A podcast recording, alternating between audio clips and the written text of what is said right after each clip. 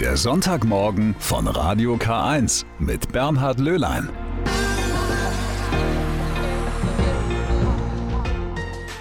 Und das ist heute der letzte Sonntag im Jahreskreis. Die katholische und die evangelische Kirche verabschieden sich somit von diesem Kirchenjahr.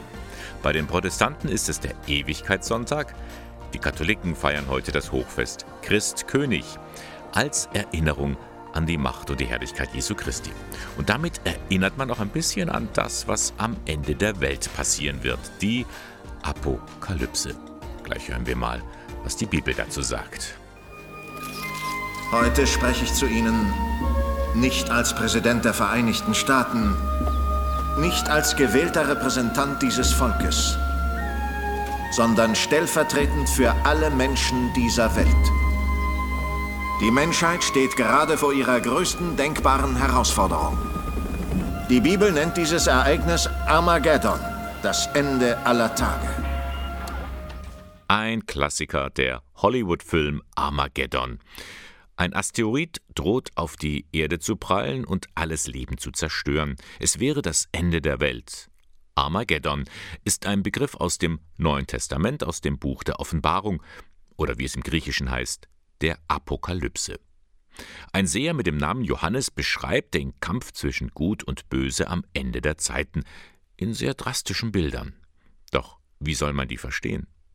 Dazu Lothar Wehr, er ist Professor für neutestamentliche Wissenschaft an der Katholischen Universität Eichstätt-Ingolstadt. Die Apokalypse ist ja an konkrete Gemeinden gerichtet, die tatsächlich in einer Situation leben, in der sie von staatlichen Institutionen gedrängt werden und auch von der Gesellschaft, ihrem Gott abzuschwören und die römischen offiziellen Staatsgötter zu verehren.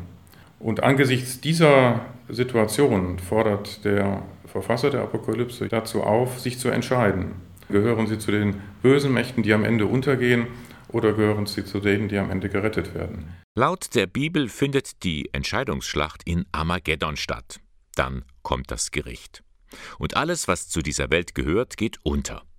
Doch für Professor Wehr ist dieser Text nicht dazu gedacht, Angst zu verbreiten. Das sind keine Geschichtsvorhersagen. Das ist jetzt keine besondere Schlacht, die in der Geschichte irgendwann kommt, äh, gemeint, sondern es sind Bilder, äh, die einfach die Situation in dieser Welt sehr drastisch äh, schildern und darstellen, um zu zeigen, worauf es ankommt, dass der Mensch sich entscheiden muss, eben für Christus und für das Gute.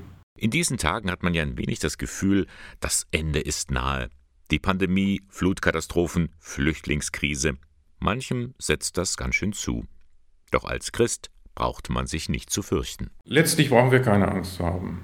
Äh, natürlich macht uns vieles Sorgen und auch der Christ, auch der Glaubende kann natürlich in Situationen geraten, wo er Angst hat. Äh, das ist rein ist menschlich und verständlich. Aber im letzten können wir im Glauben vertrauen, dass Gott alles zum Guten führt und dass wir selber auch dazu beitragen können, dass die Welt besser wird und sicherer und friedlicher. Um das Ende der Welt geht es auch beim heutigen Christkönigssonntag, ein Hochfest in der katholischen Kirche. Am Ende der Zeiten erscheint Christus als König der Welt, ein Herrscher, der so ganz anders ist als die Mächtigen auf der Erde. Er offenbart seine Macht und seine Größe am Kreuz, in der Erniedrigung, im Dienst an uns Menschen. Insofern stellt er das Idealbild eines Königs dar. Er strebt nicht bloß nach Herrschaft über andere und nicht nach Steigerung des eigenen Ansehens. Er sieht seine Aufgabe als König vielmehr darin, für das umfassende Wohl der ihm anvertrauten Menschen zu sorgen. Und das eben auch nach dem Ende der Welt im Paradies oder, wie es die Bibel ausdrückt, im himmlischen Jerusalem. Wie das alles mal aussehen wird, das wissen wir nicht. Aber eines ist sicher. Am Ende wird alles gut. Und wenn es noch nicht gut ist, dann ist es noch nicht das Ende. So, nun hat er es getan. Der Eichstätter Bischof Gregor Maria Hanke, er ermutigt die Gläubigen in seiner Diözese, sich gegen das Coronavirus impfen zu lassen. Wörtlich heißt es in seinem Impfaufruf, gerade angesichts der schwierigen Pandemielage wollen wir uns als Christinnen und Christen gegenseitig in der Krise beistehen. Hanke bittet alle Gläubigen, schützen Sie sich und andere. Wir tragen auch Verantwortung für die Menschen, die in der Pandemie unsere Hilfe in pastoraler oder karitativer Begleitung benötigen. Hanke reiht sich damit ein in die Schar der Bischöfe, die ebenfalls zum Impfen aufrufen, wie etwa der Vorsitzende der Deutschen Bischofskonferenz Georg Betzing oder die Bischöfe von Passau und Augsburg. Und auch der Landesbischof der evangelisch-lutherischen Kirche in Bayern, Heinrich Bedford Strom, hat sich für das Impfen stark gemacht. Und das ist durchaus nichts Ungewöhnliches, auch wenn die Kirche in der Geschichte nicht immer und überall so positiv zum Impfen stand. Als hierzulande im 18. Jahrhundert die ersten Impfungen überhaupt gegen Pocken aufkamen, gehörten Pfarrer zu den leidenschaftlichen Befürwortern. Das lag vor allem an ihrer guten Bildung, weiß Marion Ruisinger. Sie ist die Direktorin des Deutschen Medizinhistorischen Museums in Ingolstadt. Pfarrer waren äh, Innovationsträger durch diese, diese aufgeklärte Grundhaltung. Nicht alle, aber viele von ihnen. Die Kuhpockenimpfung war ein ganz neues Konzept, das sie absolut überzeugte und das sie auch ihren Gemeindemitgliedern zukommen lassen wollten. Das heißt, viele von ihnen haben sich dafür eingesetzt, dass Eltern ihre Kinder impfen lassen. Sie informierten über anstehende Impftermine, bisweilen sogar von der Kanzel. Nun, das müssen die Pfarrer und Bischöfe heute nicht mehr, Orte und Termine dürften bekannt sein. Aber sie ermutigen diesen wichtigen Schritt zu gehen, denn gerade die Gläubigen sollten als Zeichen der christlichen Nächstenliebe füreinander da sein. Und so dankt auch der Eichstätter Bischof in seinem Impfaufruf allen, die sich einsetzen und damit vielen Menschen Halt geben, in dieser schweren Zeit und Hoffnung für die Zukunft. Sie sind der große Renner bei der Jugend, Smartphones und das Internet. Fast überall sieht man junge Menschen mit dem Handy, egal ob im Bus, beim Spazierengehen oder zu Hause auf der Couch. Nun, wie sieht es aber mit den Senioren aus? Meistens erklärt ihnen niemand die neueste Technik und deswegen nehmen ältere Menschen oft gar nicht an der digitalen Welt teil. Abhilfe schaffen der Katholische Deutsche Frauenbund und die Kolping-Jugend im Bistum Eichstätt. Und das ganz praktisch. Harry Heckel hat sich das mal angesehen. Es ist gar nicht so einfach, ein Smartphone zu bedienen. Zumindest wenn man schon etwas älter ist und bislang nur wenig mit Technik am Hut hatte. Damit auch Senioren technisch nicht abgehängt werden, veranstaltet der Katholische Deutsche Frauenbund zusammen mit der Kolping-Jugend des Bistums Eichstätt mehrmals im Jahr den Workshop Jung lehrt alt. Dieses Mal in Monheim. Dabei erklären junge Erwachsene den Senioren, wie man mit dem Smartphone und dem Internet umgeht. Und das ist gerade in der Pandemie ziemlich wichtig, meint Renate Kerzel, die Vorsitzende des KDFB Wemding. Mit WhatsApp kann man sich per Video sehen, man kann kommunizieren, man fühlt sich sehr nah dann auch. Und das ist, das finde ich jetzt ganz toll. Also die Vereinsamung ist schon mal dann vom Tisch. Besonders interessant ist für die Senioren der Umgang mit Nachrichtenprogrammen wie WhatsApp und das Verschicken und Ansehen von Fotos und Videos. Wichtig ist den Teilnehmern aber auch die Datensicherheit. Außerdem lernen sie, wie man die Internetverbindung im eigenen Haushalt verbessern kann. Den Workshop Jung lehrt alt gibt es schon seit 2014. Aber wie ist die Idee dazu eigentlich entstanden? Max Bachhuber von der Kolping Jugend Dietfurt. Wir haben damals gemerkt äh, im Freundes- und Bekanntenkreis, dass immer wieder die gleichen Fragen von älteren Personen kommen sind, von Großeltern zum Beispiel. Ähm, kannst du mir bei meinem Smartphone helfen? Äh, ich habe da ein Problem, äh, kannst du mir bitte weiterhelfen? Und da haben wir uns gedacht, wir ähm, könnten das als Veranstaltung anbieten, dass nicht immer die Enkel belästigt werden von den älteren Menschen, sondern ähm, dass man sich da mal trifft und dass man da als größere Gruppe die Frage beantworten kann. Und das Wichtigste, alle Teilnehmer haben Spaß und Freude am Lernen. So schwer ist es dann am Ende doch nicht, ein Handy richtig zu bedienen. Und bei einigen Teilnehmern wurde sogar die Lust auf mehr geweckt. Also ich habe das Glück gehabt, dass ich fast einen Individualunterricht bekommen habe. Es waren bislang fantastische anderthalb Stunden und ähm, ich habe so viel Neues gelernt, dass ich jetzt richtig verstehen kann, warum die jungen Leute richtig süchtig sind nach Internet und nach ihrem Handy. Also ich muss sagen, gefallen hat es mir spitze bis jetzt schon und gelernt habe ich, also wird sie erst erweisen, was alles hängen geblieben ist. Aber ich glaube, jetzt kann ich mit dem Handy ein bisschen mehr anfangen. Dank dem Workshop Jung lehrt alt des katholischen Frauenbunds Wemding und der Kolping-Jugend des Bistums Eichstätt können die Senioren nun Nachrichten schreiben und im Internet surfen. Sie sind jetzt fit für die digitale Welt.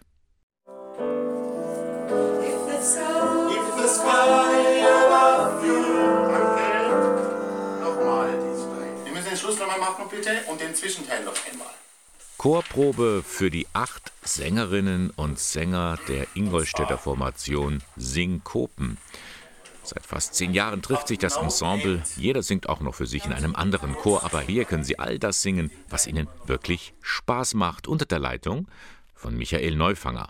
Wir singen Swing, Jazz, Popmusik, sakrale Musik aus verschiedenen Epochen und auch Ländern. You've got a friend. You've got a friend. Du hast einen Freund. Eines von vielen Liedern, das auch heute Nachmittag in Ingolstadt zu hören ist. Bei einem Konzert ab 16 Uhr in der Kirche St. Moritz. Dieses Konzert gehört zur Reihe Texte und Musik über Gott und die Welt. Eine Stunde zur Ruhe kommen. Rudi Schmidt von der City-Seelsorge Ingolstadt. Ansprechen wollen wir damit Menschen, die Sinnsucher sind, die religiös interessiert sind, die aber vielleicht nicht mehr jeden Sonntag in die Kirche gehen. Man nennt es bei uns so ein bisschen so niederschwelliges Angebot, also nicht nur für den klassischen Kirchgänger, sondern einfach für spirituell interessierte Menschen. Die Reihe Texte und Musik über Gott und die Welt. Veranstalter ist die City-Seelsorge Ingolstadt. Der Eintritt ist frei, Spenden sind erbeten. Sie können sich auch nochmal im Internet informieren unter cityseelsorge-in.de. Michael Neufanger und die Synkopen freuen sich auf viele Zuhörer. Wir wollen auch die englischen Lieder, die wir singen, vorher deutsch übersetzen und diesen Text vorlesen in heutiger Sprache einfach, sodass jeder auch, wie gesagt, ähm, selber entscheiden kann, was für ihn Freundschaft und Liebe bedeutet. Es sind auch bekannte Pop-Songs dabei und auch einige neue geistliche Lieder wie Lust auf Leben. Auch also deutsche Lieder werden wir auch singen natürlich. Some say love,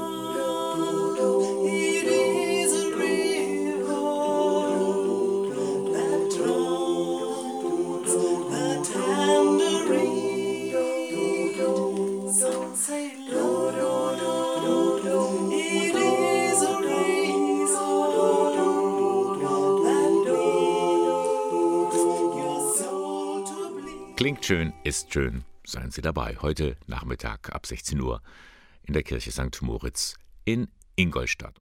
Heute ist also auch der bundesweite Diaspora-Sonntag. In allen katholischen Gottesdiensten wird Geld für die Projekte des Bonifatius-Werks gesammelt. Mit der jährlichen Aktion macht das Hilfswerk auf die Situation der katholischen Christen aufmerksam, die in einer extremen Minderheitenposition leben. Also ganz verstreut und das meint auch die deutsche Übersetzung von Diaspora. In welche Regionen fließen eigentlich die Kirchenkollekten? Dazu der Generalsekretär des Bonifatiuswerks, Georg Austen. Als Bonifatiuswerk unterstützen wir Glaubensbrüder und Schwestern in Nordeuropa, im Baltikum und in Deutschland, vor allen Dingen im Norden Deutschlands, aber auch in den ostdeutschen Diözesen.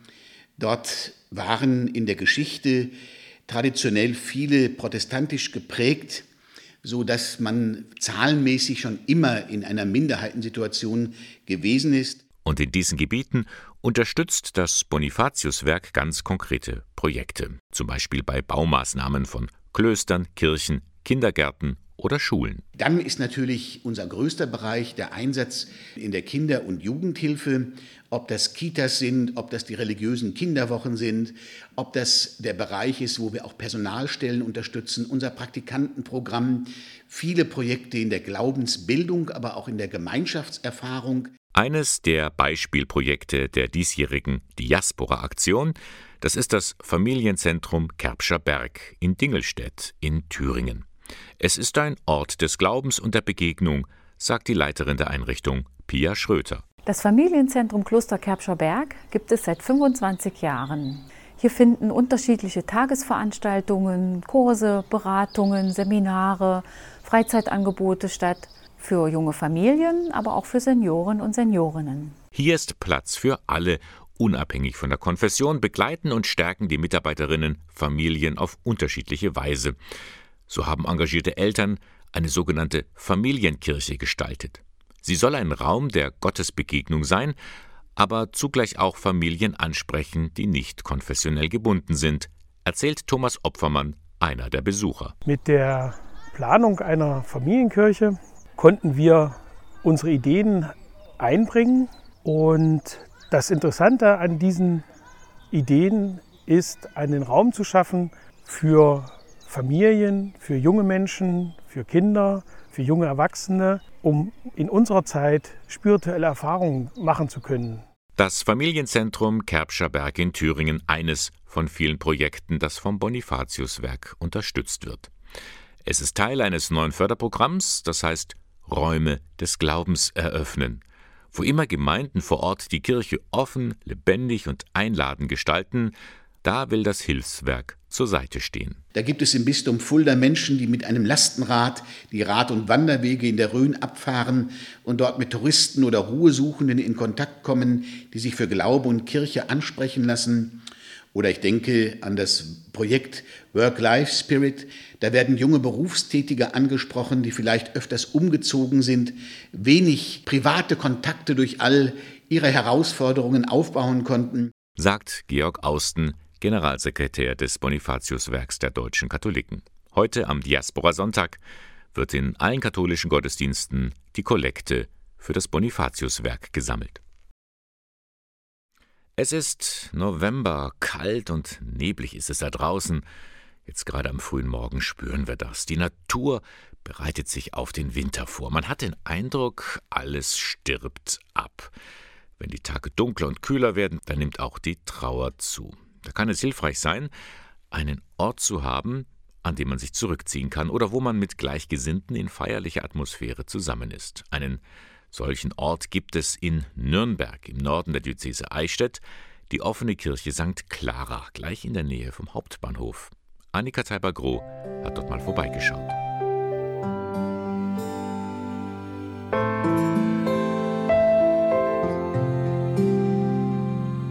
Gedanken an Verstorbene, Schönes und Schlechtes, offene Fragen und Wünsche an Gott. Hier finden Sie Ihren Platz, in der Trauermauer. Die Wand in der Kirche ist gespickt mit kleinen runden Löchern, zahlreiche davon gefüllt mit kleinen Zettelchen in Rot und Gelb, Blau und Grün. Ein Stift liegt bereit. Für Pastoralreferent Jürgen Kaufmann bietet sich hier eine Möglichkeit der Trauerarbeit. Manche die möchten nicht sprechen, die möchten einfach für sich sein, aber das, was sie gerade belastet oder bewegt, loswerden. Und da beschriften sie einen Zettel mit einem Gedanken an den Verstorbenen, etwas, was ihnen auf dem Herzen liegt, aber vielleicht auch mit einem Satz an den lieben Gott und falten den zusammen und stecken ihn in die Trauerwand. Sie legen das in der Trauerwand ab und das hilft zumindest für einen gewissen Augenblick. Die Mauer an sich ist nur ein kleiner Teil des Angebots von St. Clara. Der Eingangsbereich der Kirche ist in einem sanften Smaragdgrün gestaltet. Das Licht scheint durch die Glaselemente. Schon bevor man den eigentlichen Kirchenraum betritt, kann man an einer Marienfigur eine Kerze anzünden. Ein Moment der Stille vor der Tür die trubelige Nürnberger Innenstadt. Die Kirche selbst ist klar und schlicht gehalten. Regelmäßig gibt es spezielle Trauerandachten, sagt Kaufmann. Diese Andachten, die sind so gestaltet, dass die Menschen hier zur Ruhe kommen. Und zur Ruhe kommen, das hilft auch gleichzeitig äh, den Gefühlen freien Lauf lassen. Und äh, das ist dann schon mal die halbe Miete bei dieser ganzen Sache. Für Kaufmann ist die Arbeit mit Trauernden ein wichtiger Teil. Viele Geschichten, die ihn berühren. Der Grund für sein Engagement liegt auch in Kaufmanns Biografie. Das war der Tod meines Vaters vor 25 Jahren, der für mich dann ein richtiger Paradigmenwechsel war. Das war so die Zeit, in der ich mich entschieden habe, überhaupt in die Seelsorge zu gehen und Trauerseelsorge speziell zu machen. Die Art, wie damals unser Pfarrer das Trauergespräch geführt hat, die Art, wie er die Beerdigung gehalten hat, das hat mich so beeindruckt, dass ich gesagt habe, das möchte ich auch machen. Das war zum ersten Mal, dass ich gespürt habe, was Seelsorge heißt. Und diese Seelsorge spielt sich nun auch in St. Clara in Nürnberg wieder. Hier bleibt Raum für das Erinnern an Verstorbene, Raum für Gedanken, Raum zu trauern. Jeder auf seine eigene Weise.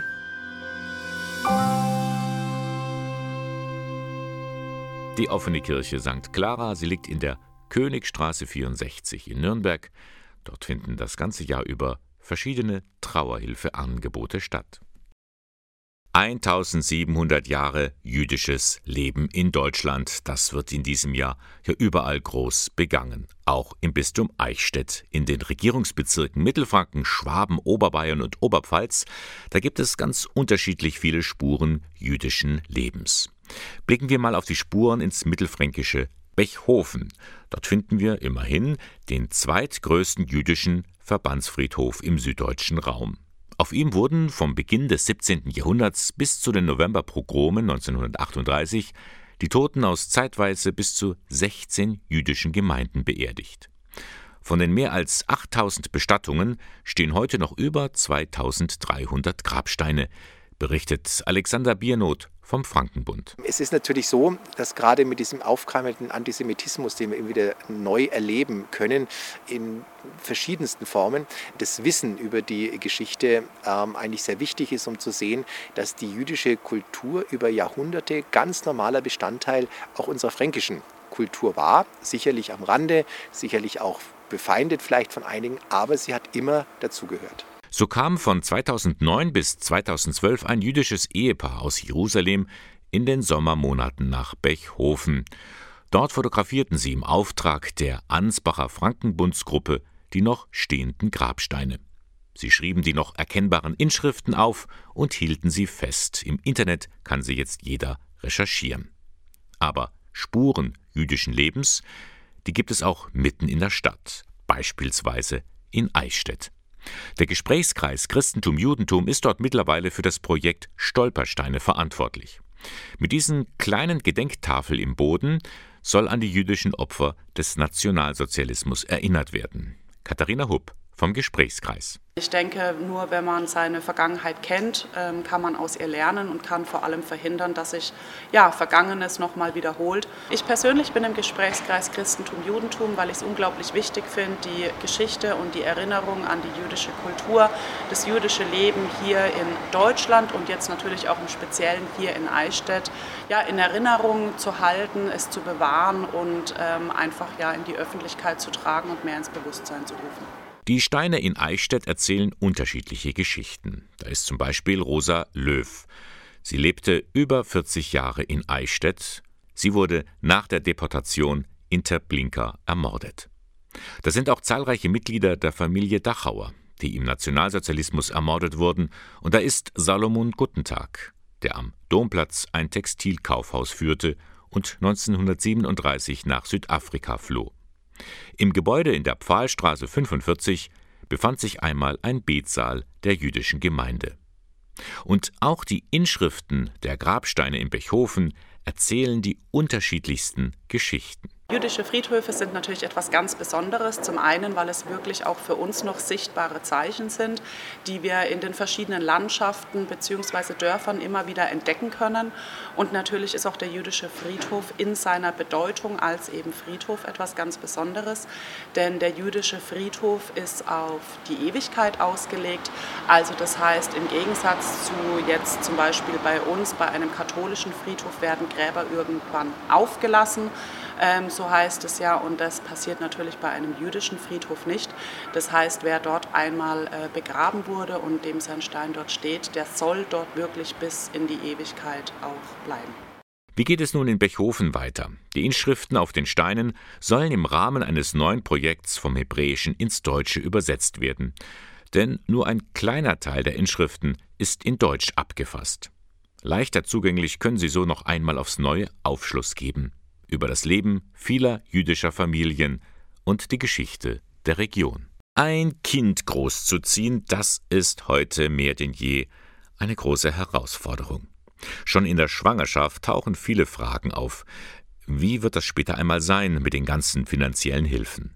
Da geht den Frauen viel im Kopf herum, weiß Daniela Zebula, vom Sozialdienst katholischer Frauen, kurz SKF in Ingolstadt. Wenn man sich diese Anträge ähm, und diese ganzen Informationen, die man erhält, ansieht, dann ist es einfach ganz normal, dass man da ähm, gar nicht mehr weiß, was ist für mich ähm, ausschlaggebend, was trifft für mich zu. Da entstehen ja oft Ängste, dass man in einem Antrag was falsch macht, was falsch ankreuzt und dann hat man irgendwelche Nachteile draus. Da möchte der SKF Sicherheit geben und deshalb bietet er einen Video-Infoabend an. Also der Infoabend für äh, werdende Mütter oder auch Eltern ist eigentlich entstanden mit der Idee, ein niedrigschwelliges Angebot zu machen zu den Themen Elterngeld, Elternzeit, Mutterschutz und da einen strukturierten Überblick zu schaffen in diesem ganzen Wust an Informationen, die man eben zu diesem Thema bekommt, wenn man jetzt im Internet sich umschaut, wenn man mit Freunden redet oder von sonst woher einfach Informationen bekommt. Wegen Corona musste das Angebot des SKF ein wenig heruntergefahren werden, darum hat man sich für ein neues Format entschieden, sozusagen eine Sprechstunde im Internet. Mit was kann ich rechnen, wenn ich jetzt ein Kind bekomme, wenn ich vielleicht gearbeitet habe vor der Geburt, wenn ich dann in Elternzeit gehe, nicht mehr arbeite? Auf was muss ich achten? Wer beantragt Elterngeld? Wie können wir es uns aufteilen? Mit welcher Höhe kann ich rechnen, dass man einfach nach Geburt sicher gehen kann oder zumindest ein bisschen weiß, wie ich mein Leben meistern kann mit diesen Sachen. Am kommenden Mittwoch 24. November ist es wieder soweit. Dann können sich werdende Eltern abends informieren, bequem von zu Hause aus, sagt die Sozialpädagogin Daniela Zebula. Unser Angebot ist ähm, relativ niedrigschwellig und wir möchten einfach so Menschen erreichen, die dadurch einfach die Möglichkeit haben, entweder weil sie den Gang zu einer Beratung scheuen oder weil sie aus familiären Gründen einfach sehr eingebunden sind und äh, nicht zur Beratung gehen können, dass man einfach äh, möglichst viele anspricht äh, mit so einem Format. Für diese Videoabende müssen Sie sich vorher anmelden. Sie bekommen am Tag vor der Veranstaltung einen Link zugeschickt. Wie gesagt, am kommenden Mittwoch, 24. November, ist der nächste Infoabend. Alle Infos stehen im Internet unter skf-ingolstadt.de. Es ist eines der letzten Tabuthemen unserer Gesellschaft. Suizid. Angehörige können über ihren Verlust bisweilen weniger offen sprechen. Manche Menschen mit Suizidgedanken trauen sich nicht, sich irgendjemanden anzuvertrauen. Es braucht Brücken, die einem helfen können. Solche Brücken finden sich zurzeit im Museum für Sepulkralkultur in Kassel. Dort ist noch bis zum 27. Februar die Ausstellung zu sehen Suizid, Let's Talk About It. Und das auch digital im Netz.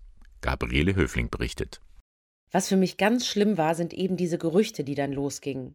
Dass ganz viele seiner Freundin die Schuld gegeben haben, wo ich gedacht habe, wie könnt ihr sowas behaupten? Ihr wisst null, was los war. Ihr wisst null, was in meinem Kind vorging. Da bin ich einfach zornig geworden. Das hat mich zutiefst verletzt. So fühlt sich eine Mutter nach den Reaktionen auf den Suizid ihres Sohnes. Das Thema Selbsttötung ist eines der letzten Tabus unserer Gesellschaft. Das beobachtet der Kunsthistoriker Dirk Pörschmann. Wenn eine Mutter ihr Kind verliert, ihren jugendlichen Sohn durch Suizid, spricht sie dann darüber so offen, als wie wenn er auf dem Weg zur Schule oder zur Arbeit auf dem Fahrrad von einem LKW überfahren worden wäre. Beides sind tragische Ereignisse, die zu einer schweren Verlusterfahrung führen und dann müssen die Angehörigen auch darüber sprechen. Und da sind Freunde und Familie gefragt. Denn Reden, da ist sich Pörschmann sicher, gehört für Angehörige zu den wichtigsten Hilfen, um mit ihrer Trauer klarzukommen. Und wenn sie das nicht können, weil sie den Eindruck haben, das will niemand hören oder das wird stigmatisiert, also dass man, man schaut mich an, ja, wie kann das denn sein? Ähm, bist du doch im Prinzip mit Schuld daran und so weiter, dann schweigen die Angehörigen, dann gehen sie in besten Fall in Selbsthilfegruppen, aber sie sprechen eben nicht mit ihren Freunden und Nachbarn darüber. Und das finde ich tragisch. Da bestrafen wir ein Stück weit die Angehörigen noch dafür, was, obwohl sie einen schweren Verlust erlitten haben. Noch gibt es zu viele Vorurteile und zu wenig Wissen rund um das Thema Selbsttötung, findet Pörschmann. Allein in Deutschland nehmen sich jedes Jahr rund 10.000 Menschen das Leben. Wer sich mit dem Gedanken trägt, trifft aber zu selten auf offene Ohren oder hat Angst. Das zeigt das Beispiel von Beate. Ich war ja immer selbstmordgefährdet. Ich habe das zwar niemandem gesagt, sonst hätten die mich auch sofort in die Klinik gesteckt. Also doch, ich habe es damals einem Freund gesagt. Und der ist selber manisch-depressiv, der hat auch immer so Ausfälle. Und dem konnte man das sagen, weil er selber ständig davor stand. Hier muss sich in der Gesellschaft etwas ändern, fordert Dirk Pörschmann. Ein Familienvater Mitte 40 würde in den allermeisten Fällen niemals darüber sprechen, dass er Suizidgedanken hat. Würde er das tun, gäbe es vielleicht die Möglichkeit, mit ihm ins Gespräch zu kommen, ihn auch dazu zu bewegen, das nochmal zu überdenken und dann könnte man etwas ändern. Soweit Dirk Pörschmann, Direktor des Museums für Sepulkralkultur in Kassel.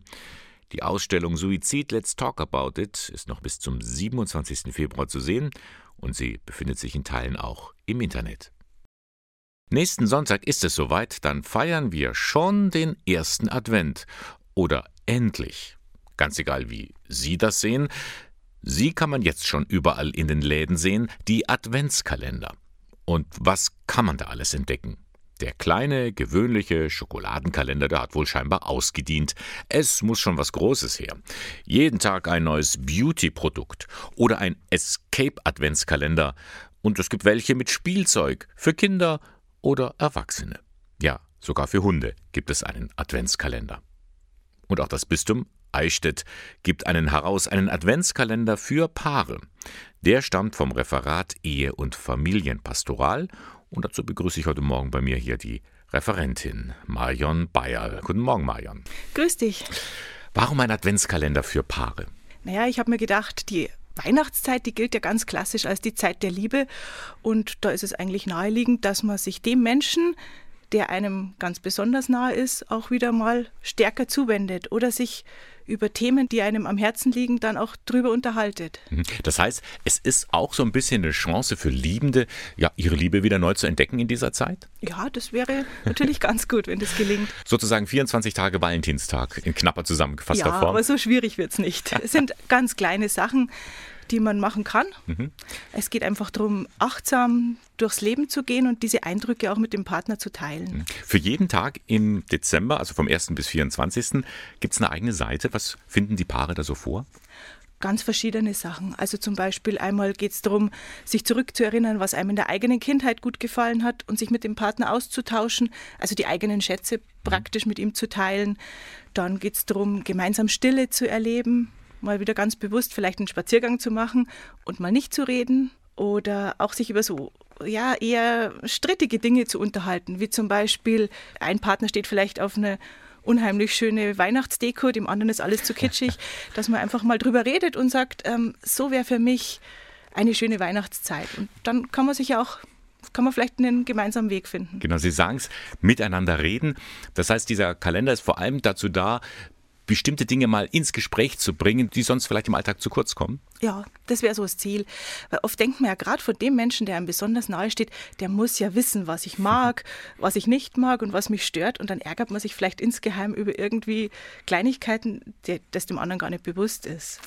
Den Begriff der Harmonierebellion, den habe ich auch noch nie so gehört. Wie, der taucht ja auch mal auf. Also es geht nicht nur darum, äh, zu zeigen, wie lieb wir uns alle haben, sondern auch mal ganz ehrlich miteinander umzugehen. Ja, weil ähm, wenn man das alles zu, zu idealisiert, ich glaube, dann wird es einfach kitschig. Und das ist dann mhm. das, was vielen Leuten dann auf die Nerven geht. Weil eigentlich geht es ja nicht um, um Kitsch, sondern darum, dass man wieder zu dem findet, was einem halt wichtig ist. Mhm. Also offen und ehrlich miteinander umgehen, reden miteinander, aber auch was machen, was gestalten, was basteln.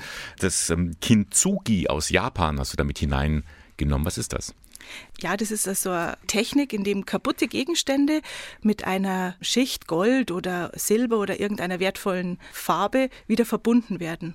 Dadurch wird der Gegenstand nicht einfach nur zusammengeklebt und repariert, sondern er wird noch viel kostbarer, weil er einmalig wird. Und ähm, man kann es natürlich ähm, basteln, aber man kann es auch im übertragenen Sinn sehen. Dass man sich bewusst wird, wir haben die und die Krisen durchgestanden, vielleicht auch Fehler gemacht, die wir uns verziehen haben oder wie auch immer. Aber dadurch, dass wir diese Krisen gemeinsam gemeistert haben, ist es noch viel wertvoller geworden, weil wir unsere Kraft und unsere Gedanken und, und unsere Zeit da rein investiert haben. Also ist eigentlich ein Symbol, was man natürlich auch ganz gern dann handwerklich umsetzen kann, wenn man möchte. Schöner Gedanke. Und das alles findet sich jetzt in diesem Adventskalender für Paare gemeinsam durch den Advent. Passt auch so ein bisschen in die Corona-Zeit, wo man ja eh zu Hause bleiben soll, ist aber ein Kalender, der für alle Jahre gültig ist. Ja, es ist einerseits natürlich sehr schade, dass ganz liebgewonnene Traditionen und äh, Möglichkeiten wie ja, Verwandtschaftsbesuche oder Christkindlmärkte wegfallen. Aber andererseits fallen für viele halt auch viele lästige Verpflichtungen weg. Also irgendwelche Vereinsfeiern vorbereiten oder sonst was. Und man hat Zeit, dass man vielleicht wieder das macht, was man gern machen würde.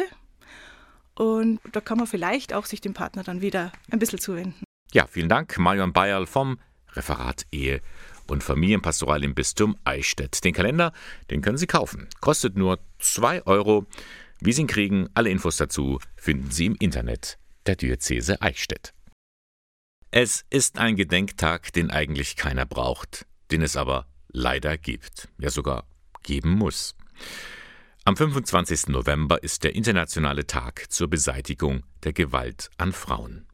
Ein Tag, an dem wieder einmal bewusst gemacht wird, wie viel Leid Frauen zu Hause aushalten müssen. Und das ist alles andere als ein Kavaliersdelikt, sagt die Leiterin des Caritas Frauenhauses Ingolstadt, Andrea Schlicht. Es ist einfach immer noch erschütternd, dass die Frauen und Kinder, die wir hier aufnehmen, beraten, an einem Ort, an dem sich die meisten Menschen geborgen fühlen, dass diese Frauen dort in ihrem Zuhause massive Gewalt erleben. Es ist jedes Alter, jede Schicht, jede Nationalität betroffen. Die Folgen davon Einsamkeit, Krankheit, Isolation oder Arbeitsunfähigkeit. Neben körperlicher oder psychischer Gewalt gibt es mittlerweile eine weitere Erscheinungsform, die immer mehr um sich greift. Digitale Gewalt. Das Ingolstädter Frauenhaus nimmt als eines von vier Frauenhäusern bundesweit teil am Modellprojekt Digitale Gewalt. Ziel ist, ein Schutzkonzept zu entwickeln, denn die Erscheinungsformen von digitaler Gewalt sind vielfältig. Am häufigsten sind wir eben mit, mit Cyberstalking, Cybermobbing konfrontiert, aber auch mit der Verbreitung von, von zum Beispiel intimen Bildern und Videos. Digitale Gewalt ist einfach ein weiteres Instrument, um Macht und Kontrolle gegenüber den betroffenen Frauen und Kindern ausüben. Es entstehen ähm, Gefühle von Überforderung und Machtlosigkeit. Ähm, und das tritt eben auch sehr, sehr häufig im Zusammenhang mit häuslicher Gewalt auf. In diesem Modellprojekt lernen die Beteiligten, wie sie angemessen auf solche neue Gewaltformen reagieren können. Apropos digital, das Ingolstädter Frauenhaus ist seit kurzem an einer bayernweiten Online-Beratungsplattform beteiligt. Man kann chatten oder einen Termin buchen unter caritas-frauenhaus.de. Es gibt Frauen, die durch ihre Partner intensiv äh, kontrolliert werden, die nicht eben telefonieren können, also unsere telefonische Beratung nicht in Anspruch nehmen können. Für die bietet sich jetzt die Möglichkeit, online Kontakt mit uns aufzunehmen. Und noch über weitere Neuerungen kann Andrea Schlicht berichten. So wird die Platzanzahl der Einrichtung von bisher 12 auf 15 erhöht.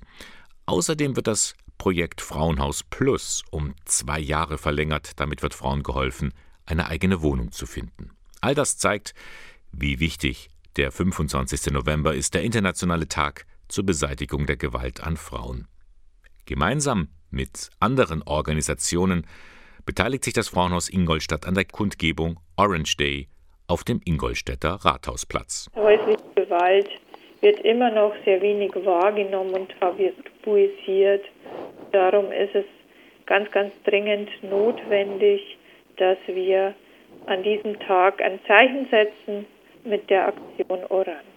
Der Sonntagmorgen von Radio K1 geht langsam zu Ende. Blicken wir noch einmal kurz zurück auf die vergangenen drei Stunden. Da hatte ich Ihnen ja ganz zu Beginn der Sendung erzählt, dass der Eichstätter Bischof Gregor Maria Hanke zum Impfen aufruft. Das ist nichts Ungewöhnliches, das hat die Kirche schon immer getan. Auch im 18. Jahrhundert, als die Pocken aufkamen, gehörten Pfarrer zu den leidenschaftlichen Befürwortern der Impfung. Das weiß Marion Rüsinger. Sie ist Direktorin des Deutschen Medizinhistorischen Museums in Ingolstadt. Pfarrer waren äh, Innovationsträger durch diese, diese aufgeklärte Grundhaltung. Nicht alle, aber viele von ihnen. Die Kuhpockenimpfung war ein ganz neues Konzept, das sie absolut überzeugte und das sie auch ihren Gemeindemitgliedern zukommen lassen wollten. Das heißt, viele von ihnen haben sich dafür eingesetzt, dass Eltern ihre Kinder impfen lassen. Dann ist ja heute am 21. November auch der sogenannte Diaspora-Sonntag. Da wird das Geld in den katholischen Gottesdiensten gesammelt für die Katholiken, die ganz verstreut und in der Minderheit leben. Und welche Regionen gehören dazu? Das weiß der Generalsekretär des Bonifatiuswerks, Georg Austen. Als Bonifatiuswerk unterstützen wir Glaubensbrüder und Schwestern in Nordeuropa, im Baltikum und in Deutschland, vor allen Dingen im Norden Deutschlands, aber auch in den ostdeutschen Diözesen. Dort waren in der Geschichte traditionell viele protestantisch geprägt, so dass man zahlenmäßig schon immer in einer Minderheitensituation gewesen ist. Und dann möchte ich Sie noch einmal einladen zu einem Konzert heute Nachmittag um 16 Uhr in der Ingolstädter Kirche St. Moritz. Text und Musik über Gott und die Welt. Die City-Seelsorge lädt dazu ein. Heute Nachmittag sind die Synkopen an der Reihe. Michael Neufanger freut sich auf viele Zuhörer. Wir wollen auch die englischen Lieder, die wir singen, vorher deutsch übersetzen und diesen Text vorlesen in heutiger Sprache einfach, sodass jeder auch, wie gesagt, ähm, selber entscheiden kann, was für ihn Freundschaft und Liebe bedeutet. Es sind auch bekannte Pop-Songs dabei und auch einige neue geistliche Lieder wie Lust auf Leben. Auch also deutsche Lieder werden wir auch singen natürlich. Wenn Sie Lust haben, heute Nachmittag um 16 Uhr in der Ingolstädter Kirche St. Moritz. Das war der Sonntagmorgen von Radio K1, dem Kirchenfunk der Diözese Eichstätt.